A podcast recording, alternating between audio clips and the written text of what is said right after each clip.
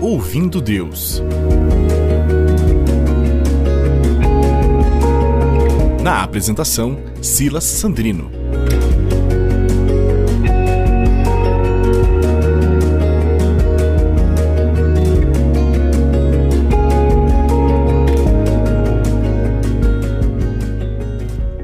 Querido ouvinte. Que Deus abençoe a sua vida e possa falar ao seu coração. Estamos trabalhando as devocionais aí na série sobre o Pai Nosso. Estamos na quarta devocional sobre essa oração tão linda que o Senhor ensina aos seus discípulos. E queremos trabalhar hoje a segunda parte do versículo 10. Seja feita a tua vontade, assim na terra como no céu. Ah, quando nós oramos essa frase ou essas frases ao Senhor Jesus, será que nós temos total consciência desse clamor, desse pedido? Seja feita a tua vontade. Você sabe qual é a vontade do Senhor? A palavra do Senhor diz que a vontade de Deus é boa, perfeita e agradável. Quando você clama pela vontade do Senhor, você tem a confiança que a vontade do Senhor é algo bom para você e para mim. O Senhor tem sempre o melhor para nós. O Senhor cuida das nossas vidas com um amor com o qual ninguém cuidou das nossas vidas até hoje, a não ser Ele mesmo. Ele nos ama de forma, além de ser incondicional, é, de uma forma é, que é extremamente grande e o qual nós não podemos mensurar. O Senhor nos ama e nos protege, nos cuida e nos defende.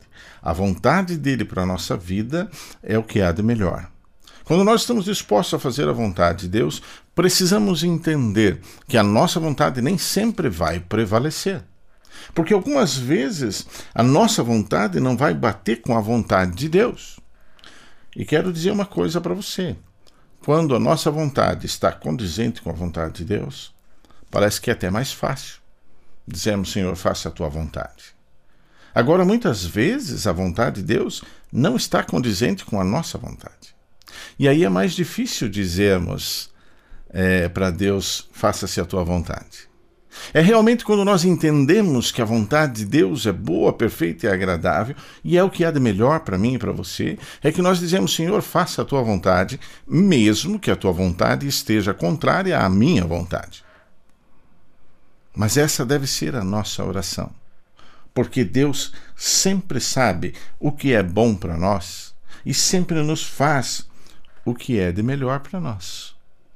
Mas temos que ter essa convicção de que nem sempre a vontade de Deus é como a nossa vontade, ou vai é, condizer com a nossa vontade, mas sempre ela é o melhor que Deus tem para mim e para você.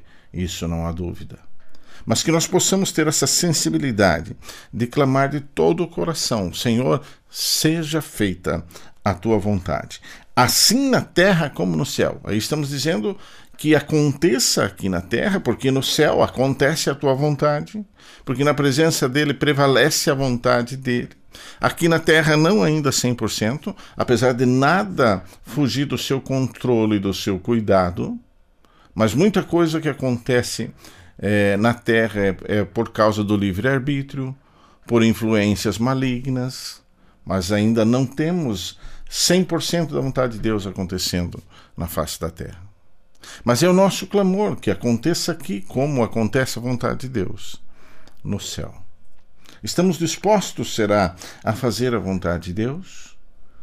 Estamos dispostos a permitir que o Senhor, como falamos na devocional anterior, reine sobre nós, que, que o reino dele esteja sobre nós?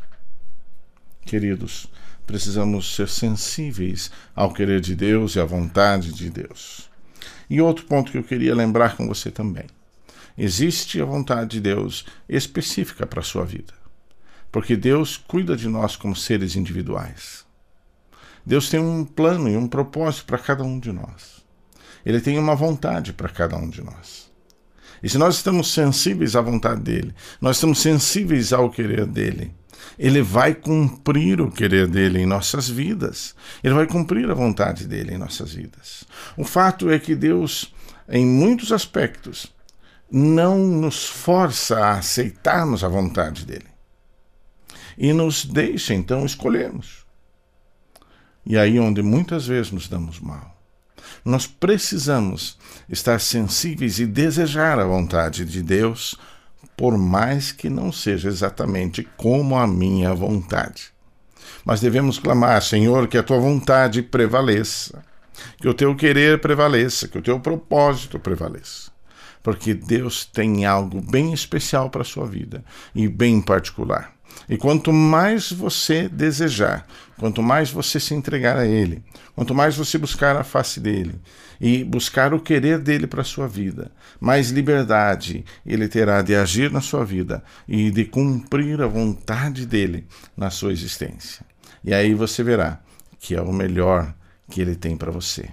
Aí você verá que a melhor maneira de se viver é viver no centro da vontade de Deus, do querer dele, para mim e para você, para a tua existência, para a nossa existência. Que Deus abençoe a sua vida, que você possa refletir sobre isso, sobre deixar Deus cumprir o querer e a vontade dele na sua vida, na sua existência. E você verá que é o melhor para você que Deus o ama e tem sempre o melhor para a sua vida. Deus o abençoe. Eu quero orar com você. Senhor Jesus, muito obrigado pela tua palavra, pelo teu cuidado e pela tua vontade que é sobre nós. Que nós sejamos sensíveis e possamos permitir que o Senhor cumpra a sua vontade e o seu querer em nossas vidas. Que o Senhor cuide de cada um de nós e possa prevalecer sobre as situações em nossas vidas. É em teu nome que eu oro e agradeço, Senhor Jesus. Amém.